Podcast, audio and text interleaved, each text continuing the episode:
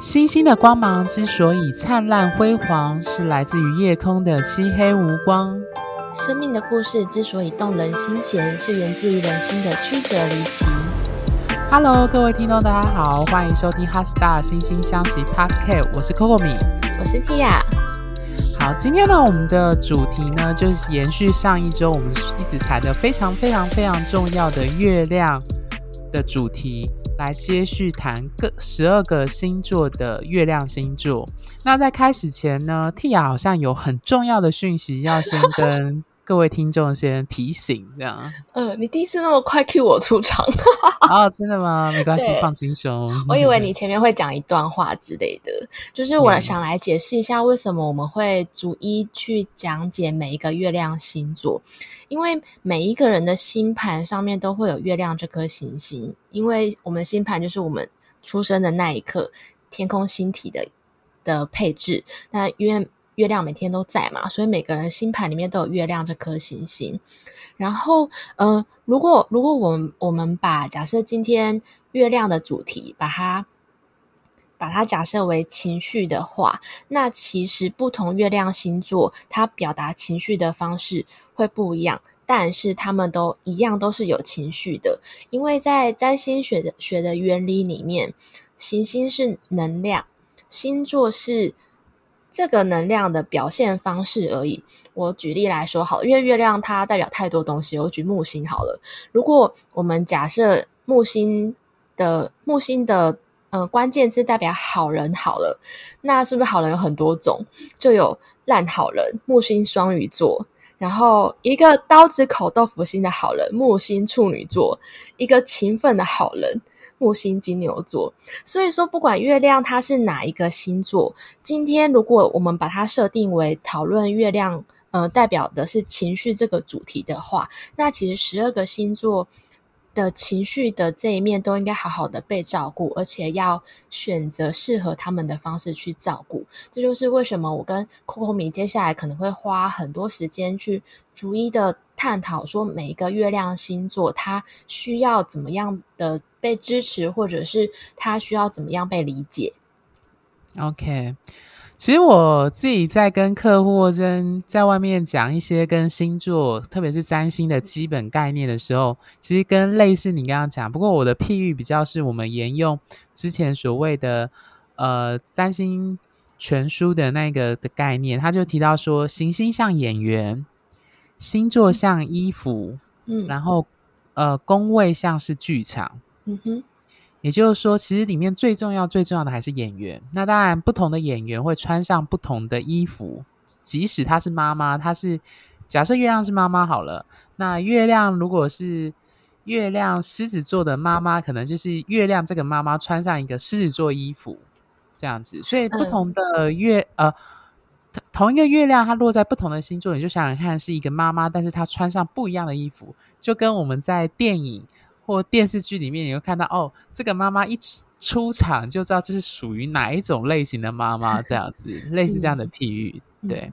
，OK，好，那我们今天呢，最主要接下来的时间主要都是在谈火象星座。那为什么可能有些听众会好奇说，为什么先从火象星座谈？那呃，我那时候有跟 Tia 讨论说，顺序我们就按照所谓的黄道十二宫的顺序，也就是火土风水。我们一般占星的这样的顺序来讲，所以我们一开始就是谈火象星座。会谈火象并星座，并不是因为我们对火象星座比较偏心这样子，虽然我们两个人的命盘都有明显的火象元火元素这样子。对对，好，那我们第一个要谈的，当然就是开创的火元素，也就是 Number One 的第一宫的母羊座。那谈到月亮母羊呢，我自己的经验，我刚刚在录音前就跟 Tia 稍微对一下，我发现我们两个人都遇到的月母羊的特征，第一点就是他们假日或放假时是待不住在家里，一定要跑出门的类型。对，或者是房间内要有跑步机。对，我觉得很有趣，因为我有我举的例子很有趣，就是我有一个很要好的，算比较远房的亲戚。他虽然是太阳金牛、水星金牛，我忘记他金星好像也是在土元素，可是他是火月亮在母羊，然后他非常爱吃，可是呢，他的月母羊特质让它。因为我自己本身也是太阳金牛，就是我是一个很懒的人。可是他是那种只要假日不管怎么样，就算没有目的，他也要出门晃一晃的类型。也就是说，他无法一整天，比如说放假就待在家里，宅在家里，可能追剧啊、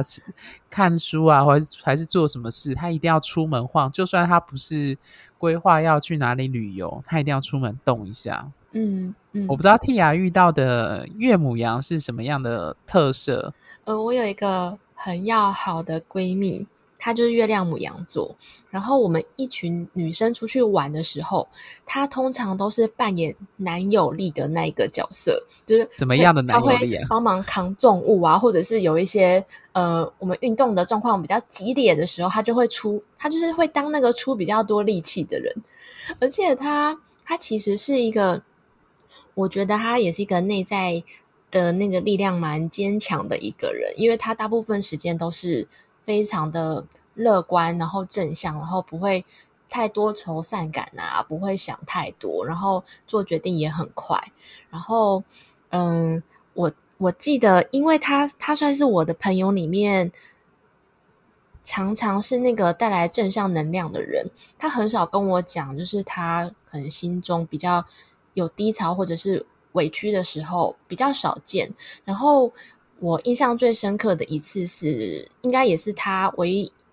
那段那段时间比较 down 的时候，就是他刚生产完，他只能带小孩，带小孩的那那一段时间，他的行动是被受限的。那就讲到关键字啦，对岳母羊来说，行动被受限这件事情就会让人很 down 很低潮。然后他最后怎么样去？去调节过来的，就是他找到时间中的缝隙，就是他上班的呃那个中午休息时间，他去健身房运动那一小时，他觉得他获得解脱，是非非常的明显。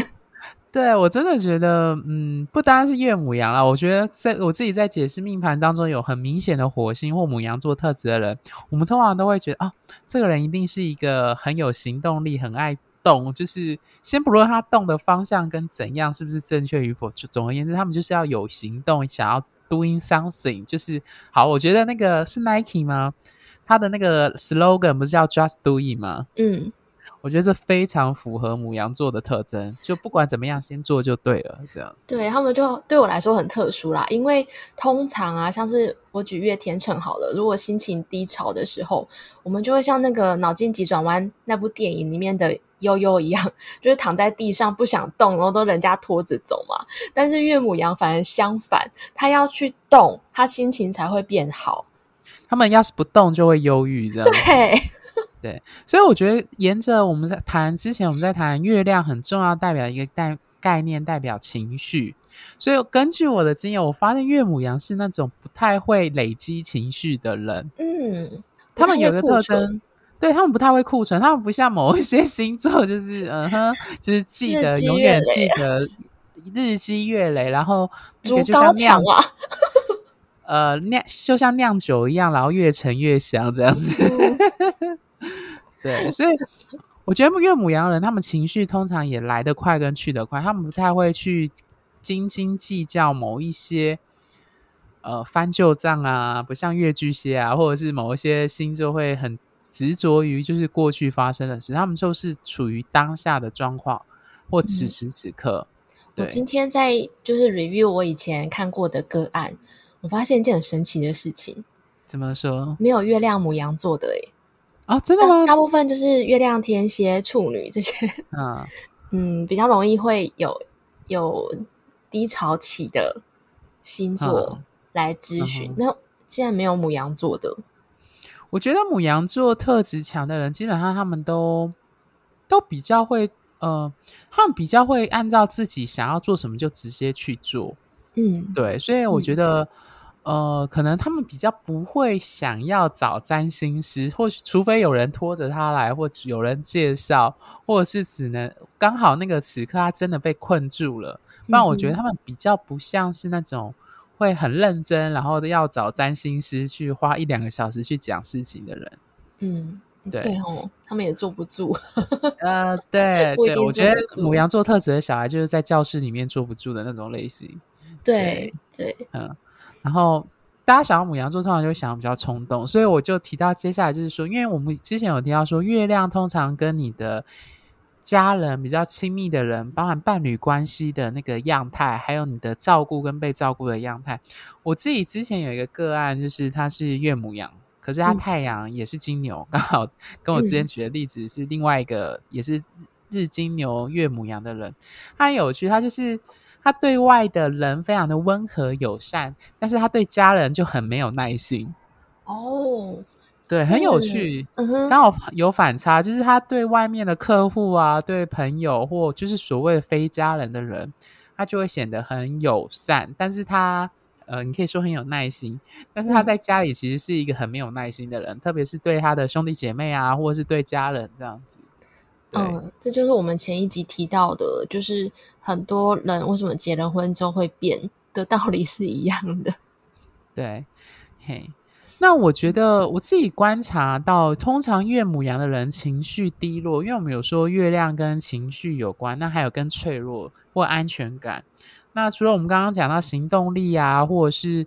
被受限制之外，我觉得岳母羊的另外一个受挫点是在于是说，如果呃，这里指的比较不是那种运动的行，而是指的是那一种，如果他不能够做什么事情，或者是他自己无法去投身进去做什么事，他们通常会觉得会很不舒服，或是没有安全感。嗯，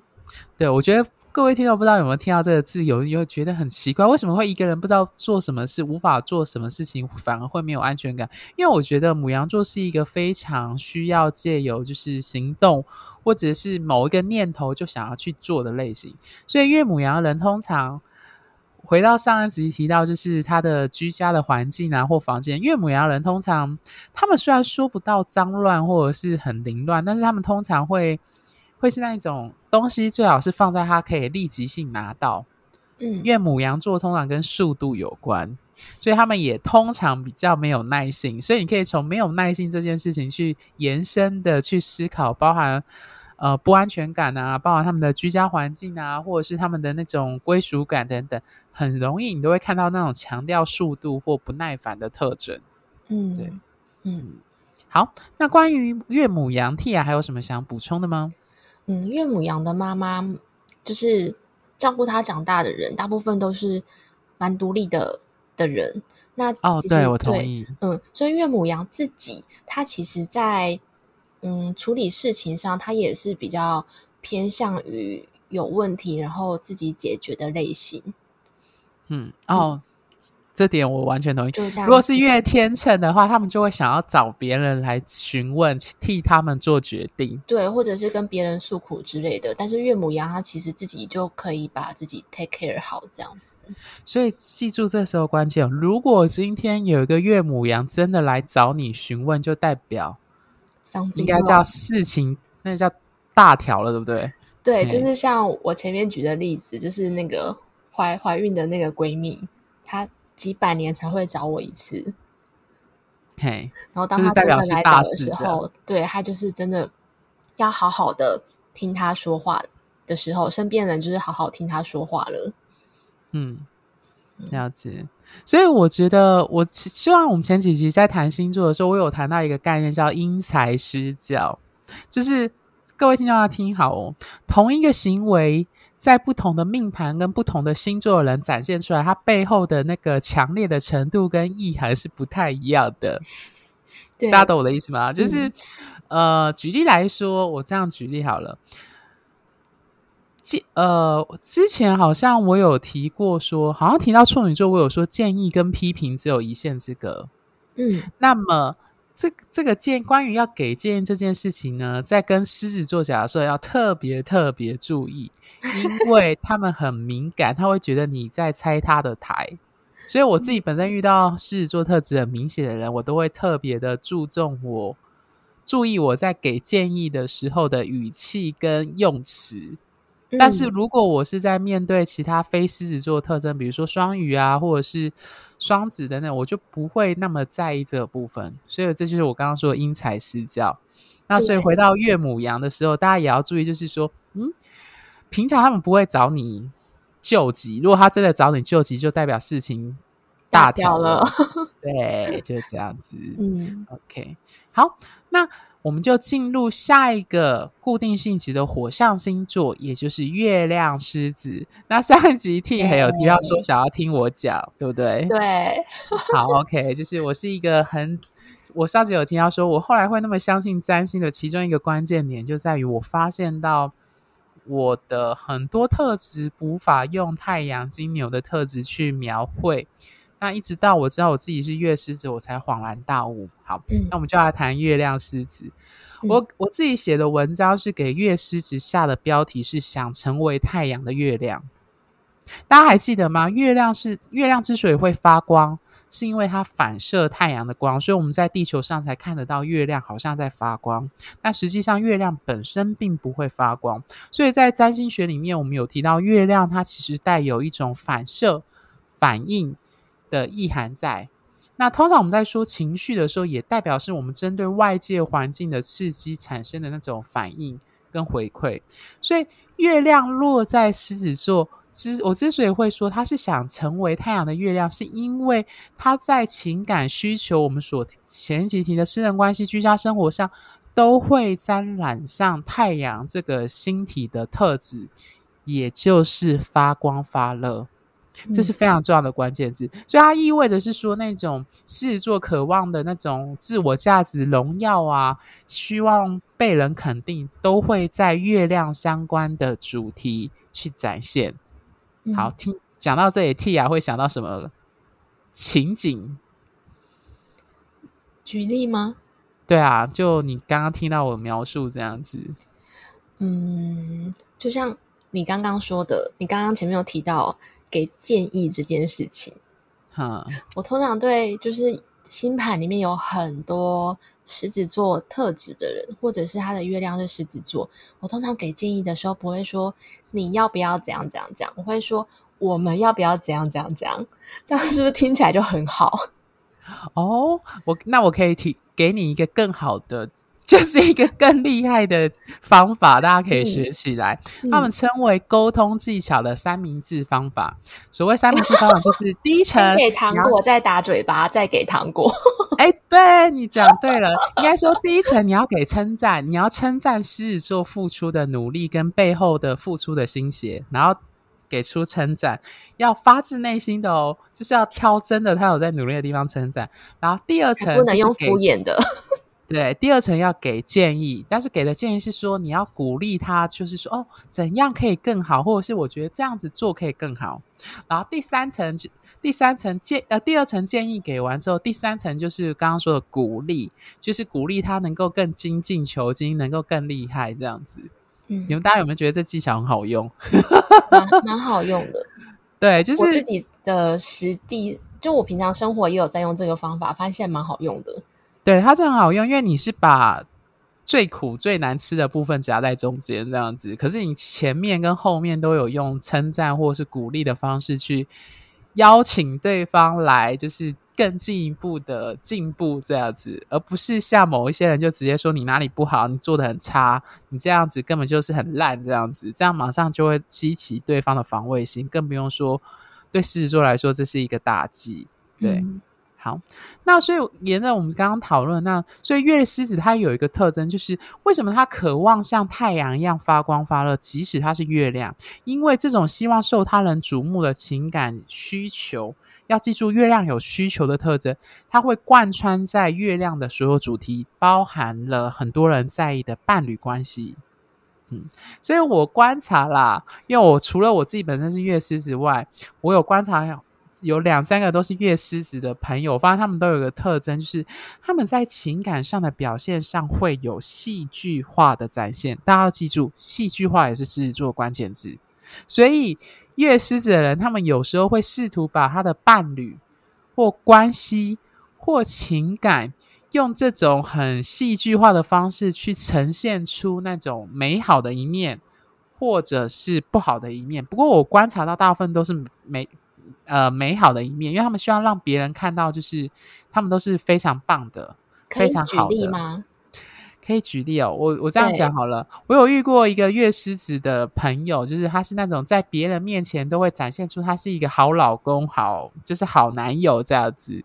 嗯、可是他是做给别人看，让别人觉得说：“哦，你好，你好棒哦，有这么棒的男友交往，大家都好羡慕这样子。嗯”你听得懂这背后的意思哦？哦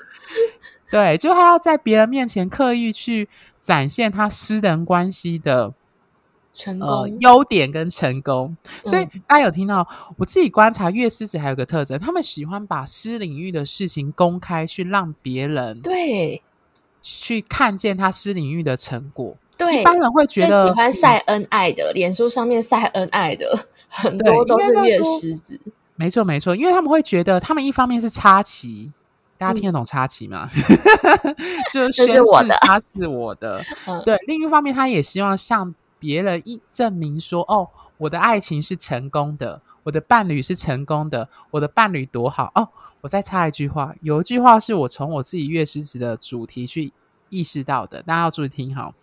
你身旁站的人决定你有什么样的价值和高度。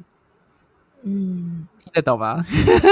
嗯、所以夜狮子的人，他们希望，他们希望自己能够被。伴侣的朋友称赞说：“哦，你好棒，你交这样的男友或女友。”反过来说，他们也希望他身旁站的人可以被别人给钦羡，也就是他借由伴侣关系来证明自己的价值。嗯，对。所以除了刚刚讲的戏剧化或这种自我价值的展现，它其实会不断的，我觉得很有趣。在所有月狮子，包含我自己，我们在内心都有一种渴望，就是希望。对那种上层阶级或者是社会精英的一种向往，他们或许不一定会说出口，但是他们内心都有一种，我都这样说，月狮子内心都住着一个小小的公主或王子，然后他们希望有一天能够向大众去戏剧化的展现他那个独特的身世跟地位，然后获得别人的肯定。对，为什么我，我脑海里浮现就是《海洋奇缘》的那一只螃蟹？就是它是你有看过吗？《海洋奇缘》这部电影好像没，我没有看过。它里面有一只螃蟹，然后它就是非常的浮夸，它、嗯、就是对着女主角一直唱说 “I'm shining”，就是它它它的背上都是那个黄金的那些宝藏啊然后整只就是弄得金光闪闪的，它、嗯、就一直说它是最炫目的，它是最闪耀的，他就一直唱着 “I'm shining”，然后什么什么这样子，就那首歌还蛮红的。那我觉得这样就蛮。月亮狮子的，就算今天，嗯、呃，没有伴侣在他身边，可以象征着他的他的价值，他也会把自己就是弄得很有价值。他就很像那只螃蟹，会把一些黄金啊什么的，或任何奖杯或任何可以象征的东西都放在自己身上。对，所以在他们的居家空间，在伴侣上，他们都会展现这种特质，会说：“哦，我有价值的。”然后你，你如果追到我，或让，或是让我当你男友或女友，你其实是脸上有光这样子。所以对月狮子来说，伴侣其实会反映出他们自我价值的展现。嗯，那我可以想见，就是如果一个狮子、月亮狮子的人，他在对自我价值感到怀疑的时候，应该会陷入一种。情绪的低潮，那这种时候你有什么建议他们可以做的吗？好，我觉得很有趣。月狮子大家都知道，狮子座有戏剧化跟舞台性格，所以你知道上舞台前要化妆，那下舞台之后你就可以卸妆。那对狮子座来说，一旦陷入生人生中的低潮，他们会不希望别人看到他落魄的样子 所以注意听好喽。如果你在一个月狮子的人心中占有非常重要的位置，他非常的信任你，把把你当做挚友或伴侣或要好的人，他才会透露出他落魄的样子。嗯，就是简单来说，他必他只有他信任的人，他才会愿意将他人生低潮、醉生梦死的黑历史那种，比如说被贬低、被嘲笑的经验，去透露给你知道。因为对狮子座来说，他们很在意自己的。有点像偶包，就是他在意他那个形象，他在意他希望自己永远都可以发光发热。对，所以他们如果月狮子的人愿意跟你坦诚他最没自尊、最自自信低落的那一面，通常就代表你已经取得他的信任，嗯、而且他我都称为这就是所谓的大猫的状态，就是猫咪要撒娇的状态，而不是像狮子这样子、嗯、去耀武扬威这样。对，嗯、所以。呃，回到我们今天，就是很多人都很在意的爱情或伴侣来说，我自己观察啦，月狮子他们的依恋模式，就是我们在谈月亮跟伴侣关系经营有关的话，他们通常都会渴望被对方视为是独特有价值的。注意关键字“独特”。所以在此，我引用三毛的一句话：“如果你给我的东西，别你也给了别人，那我就不要了。”嗯。狮子座很在意自己的独特性，他们希望我被视为独一无二的。我之前认识一个月狮子，他讲的话很经典，他就说：“他说我希望，就算我跟我前男友分手了，我还是希望我在他心中是胜过他前几任男友这样子。”对，大家听得懂我的意思哦，就是说，就算分手关系没有，他还是希望他可以胜过其他人，就是胜过他伴侣的前几任男友这样子。所以我一直觉得月狮子他其实对在伴侣关系中，他一直非常渴望有一个独特的位置，就是我你在我心中是独特的，我也希望我自己在你心中也是独特的。对，嗯，嗯，好，那 Tia 有什么想补充的吗？嗯，所以我觉得如果。一个月狮子，他在他在对自我价值感到怀疑的时候啊，最好的方式就是去发展一个新的，或是把以前曾经拿手的东西再拿出来检视一下自己曾经很擅长的，曾经你有荣耀的，或者是一个一个新的目标，你可以即将去达成。那达成之后，也会让你觉得很有价值的事物，这个会让月狮子。嗯，可以慢慢的走出低潮。我觉得 Tia 讲很好，找回自己的价值。对，我自己都会建议命盘有明显狮子座特征的人，要找到兴趣、嗜好跟创造力可以发挥的地方。因为创造力这件事情，创造力这三个字跟太阳和狮子座特别有关。创意跟创造力，所以通常命盘有明显狮子座人会建议他要发展一个兴趣，那个兴趣可以让他展现他的创作力跟创造力。那通常他做出这个成品的时候，他就会觉得与有荣焉，他会觉得我有一个成就，纵使那只是一个小小的东西，他必须要把自我的价值跟努力去投射在那上面。嗯，对或者去玩耍，就是比如说，就是去旅旅游，在朋友之中发现，诶。我玩的很好，也会让人很开心，也会让月狮子很开心。嗯、对对对，类似这样子。嗯嗯，好，那我们月狮子就到这边，我们来进入最后一个火象星座的，也就是变动性质的射手。那讲到月射手呢，我想要引用 FIR 乐团的《流浪者之歌》。就是，嗯、然后我不会唱，我又念的。它上面歌词写说：“寂寞的野火染红了天空，哪里才有我停留的角落？断了联络，却断不了我的痛。从此以后，放逐自己，找不回笑容。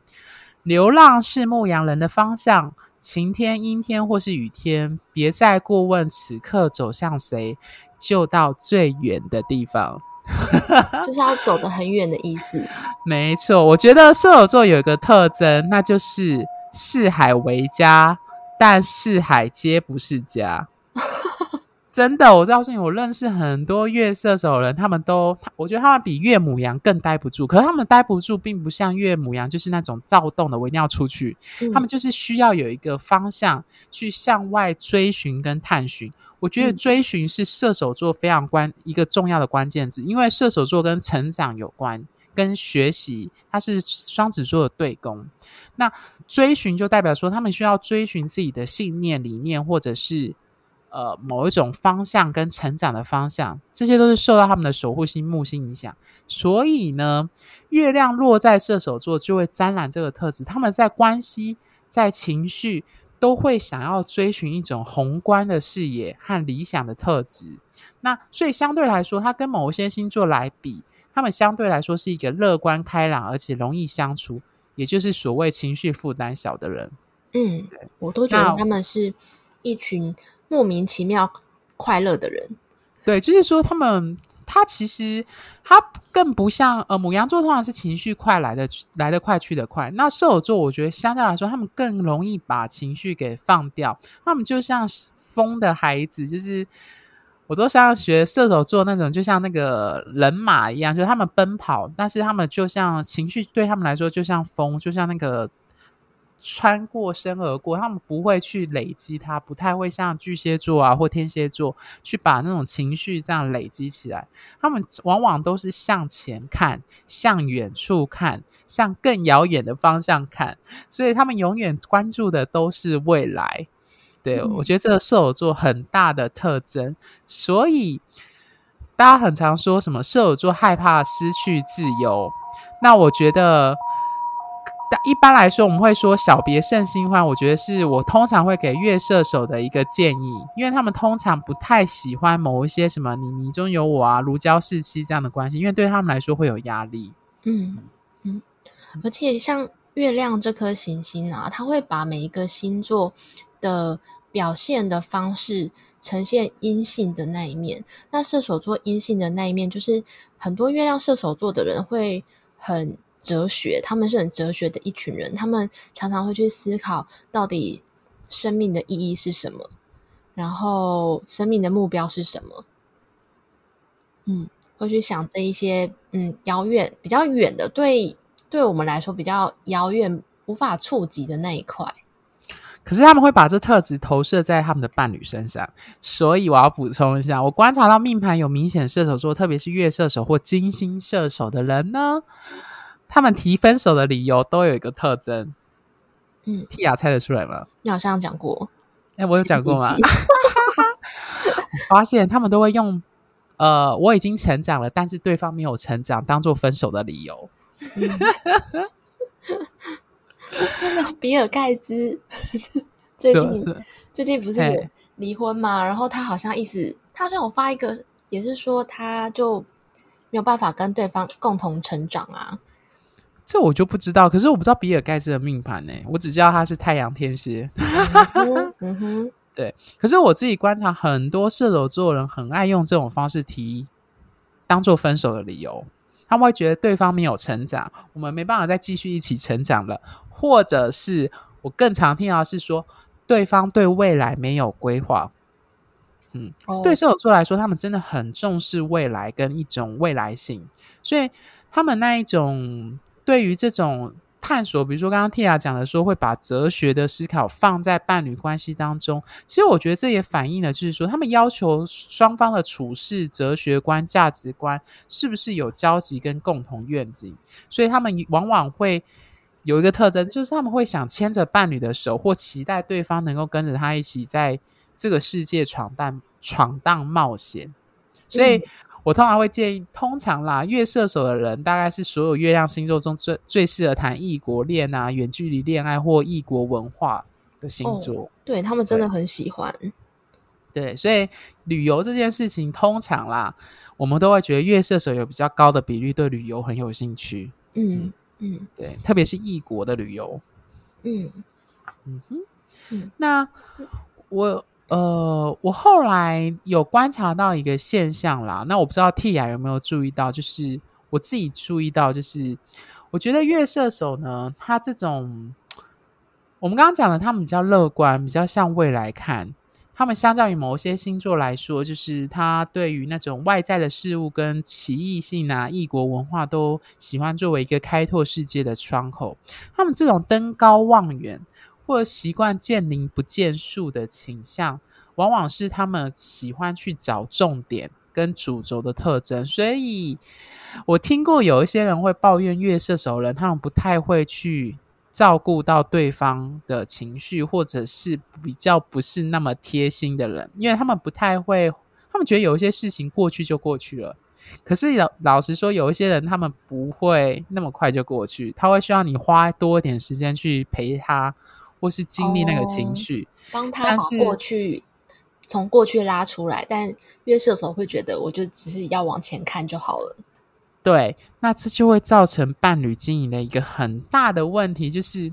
我常常说，就是一个星座的特质往往有一体两面，端看你是从哪个角度看。有人会说他不拘小节，热情，或者是呃，不是，应该说是乐观。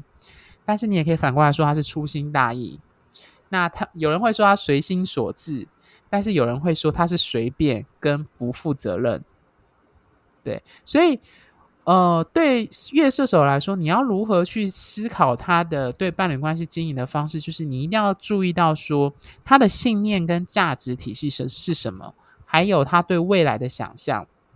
那如果你没有抓到这两点，其实，在伴侣关系的经营上，往往会很难去。去 handle 到说，他可能跟一般人对于那种爱情的黏贴贴的那种关系，往往是不太一样的。对，嗯，嗯，Tia 有想要补充你之前遇过的月射手的人吗？我觉得月射手的啊，就是你刚刚讲到的，除了价值观的部分要契合以外，我觉得他们也是很能够接受跟伴侣之间彼此方向不一样，但是他只要大家都在往前飞就好了，不一样没有关系。好，只要我们都还在成长，但是虽然成长道路不一样是没有关系的，但是你要在你要持续的成长。嗯嗯，所以我要补充啊，我自己遇过有一些，通常都是他伴侣是射手座特质，然后呃，但是他本人不是来跟我抱怨或哭诉的，他们会说射手座这种习惯向前看、向高处看的特质，他其实对某一些星座的眼。视角来看，他们很很受不了。他们很受不了，原因是因为他们好像可以很乐观的向下一个目标或关系迈进，但对某些人来说，特别是被他们抛下的那些人，他们会觉得对方是一个逃避责任又没担当的胆小鬼。这是引用我某个朋友说的，就是他们会觉得你过去的事情都没有处理好，你就赶快跑到下一个关系。或者是就赶快逃离，好像就不管以前发生的事情。那被抛下的人可能就会很在意这件事。对，哦、那我觉得这就是我我必须再次强调，老实说，在爱情在关系当中，很常就是面临这种双方的那个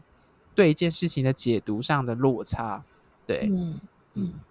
所以他们也有就是逃避啊，然后不愿意面对现实的这种标签，射手座。我觉得比较会被讲的是不负责任。我这样讲好了，我有认识一些比较射手座朋友，他们会觉得这就不是我的责任呐、啊，我干嘛要让自己陷在这个限制跟束缚里面？他就赶快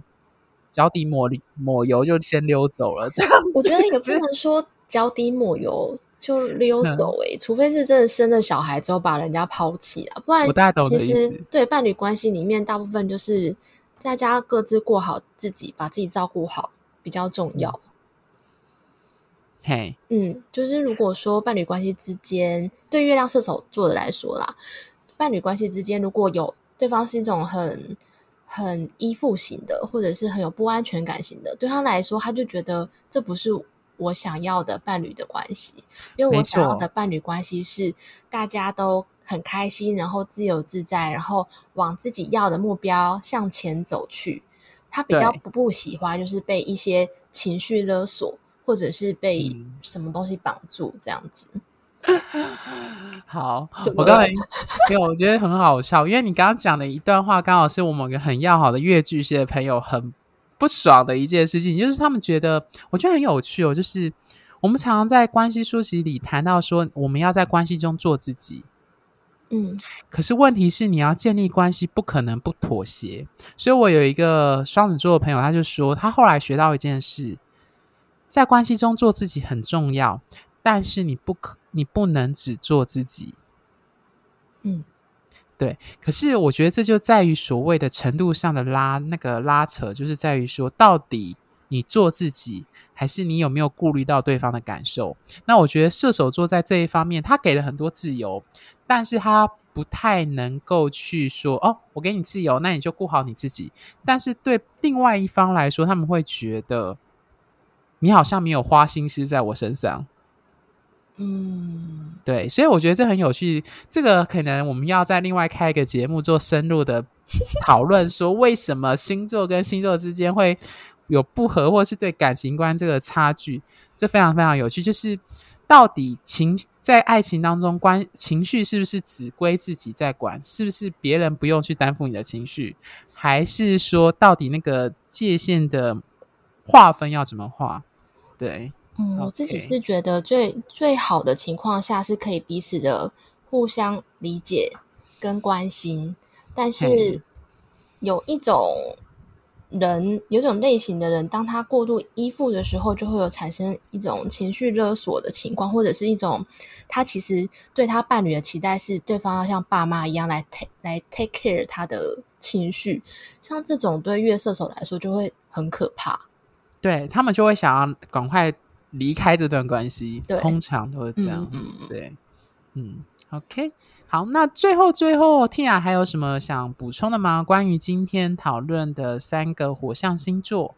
嗯，补充说明一下，我觉得月亮射手座啊，他们如果在人生会遇到低潮的情况，大部分都是他们对自己有一个比较比较远的目标，